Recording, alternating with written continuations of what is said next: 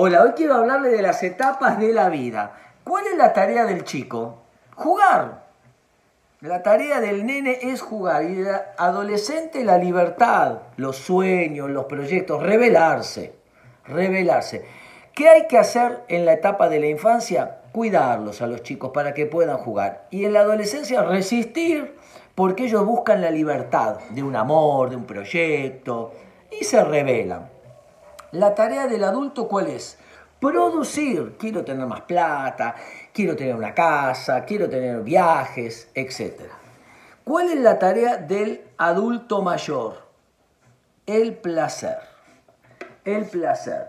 Yo quiero pasarla bien, no me quiero reventar la vida, quiero hacer lo que me gusta. Una búsqueda, además de producir, pero también de uno conectar con lo que quiere.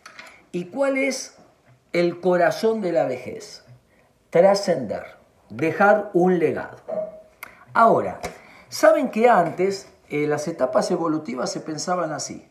Infancia, adolescencia, juventud hasta los 35 años, adultez, vejez. O sea que hasta los 35 años Acá, ¿te acordás que decían, la vida empieza a los 40? Y luego venía todo, el avión empezaba a aterrizar y entonces uno ya no veía bien, las limitaciones musculares, etcétera, etcétera. Entonces uno extrañaba la infancia o la juventud. ¿En qué etapa evolutiva tuvimos todo? En ninguna. En todas nos faltó algo. ¿Y en qué etapa evolutiva no tuvimos nada? Mentiras, en todas tuvimos algo. Ahora, podemos pensar así o podemos pensar como hoy estamos pensando la vida, es decir, como una acumulación ascendente. Entonces, ¿en qué etapa evolutiva estás?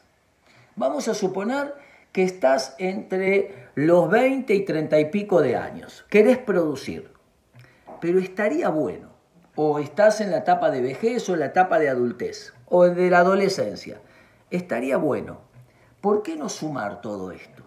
Y en la etapa en la que estamos, aunque predomina un núcleo, el corazón, no dejar de jugar, no dejar de tener sueños de libertad, no dejar de producir. Es mentiras eso que yo invierto la primera mitad de mi vida y después voy a cosechar. Sembramos y cosechamos a lo largo de toda la vida. Entonces, no perdamos el jugar, los sueños, las utopías, la libertad, el producir el buscar el placer, no correr detrás de solamente lo laboral. Y por supuesto, dejar un legado, enseñarle a alguien, compartir. Tal vez, si juntamos todos estos en la etapa en la que estamos, podremos ensanchar nuestro mundo interior. Espero que les sirva.